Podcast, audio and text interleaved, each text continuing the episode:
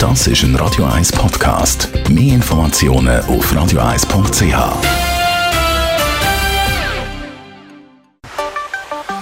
Der Finanzratgeber auf Radio 1 wird Ihnen präsentiert von der UBS.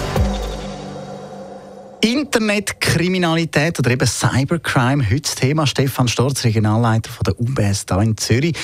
Was ist das genau, das Cybercrime? Computerkriminalität, äh, wir kennen das alle, wir haben schon x Geschichten gehört. Äh, Im Vordergrund steht Internet und E-Mail. Das ist natürlich auch ein riesiges Tummelfeld, leider auch für kriminelle Organisationen, die versuchen, Geld zu erschleichen und zu erpressen.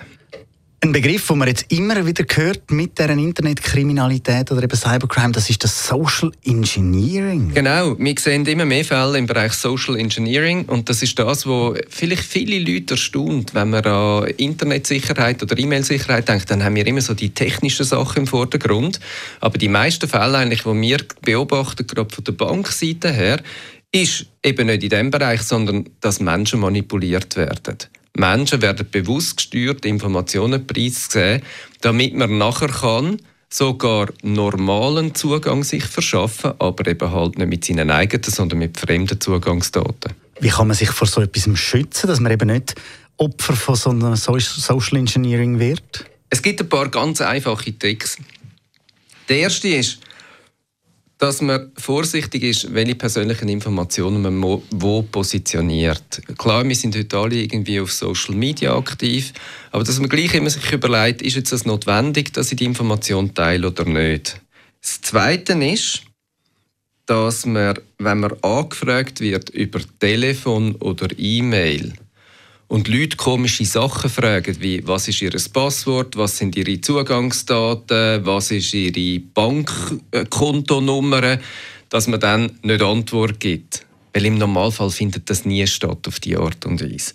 Das Dritte ist, dass man äh, immer darauf schaut, kenne ich eigentlich den Absender von dem E-Mail? wenn ich irgendwo draufklicken oder eine Dateianlage öffnen weil wenn man den Absender nicht kennt, dann kann man durchaus einmal sagen, ich tue es mal löschen und schaue, ob der wieder kommt. Weil oft sind das eigentlich verpackte Fallen. Und das Vierte ist, ganz einfach, wenn Leute versuchen, über das Telefon oder das E-Mail einem Angst zu machen. Du musst das sofort machen, sonst passiert das und das und anfangen Druck machen, obwohl man eigentlich gar nicht so klar ist oder sogar vielleicht Zweifel hat, ob das einem selber betrifft. Gibt es sonst noch etwas, wo man eben immer ein bisschen schauen muss? Oder gibt es noch einen Ort, wo man mehr Informationen bekommt, wie man sich schützt? Ich glaube, der beste Schutz ist persönliche Aufmerksamkeit. Also nicht immer gerade auf alles reagieren, insbesondere wenn es über die elektronischen Kanäle kommt.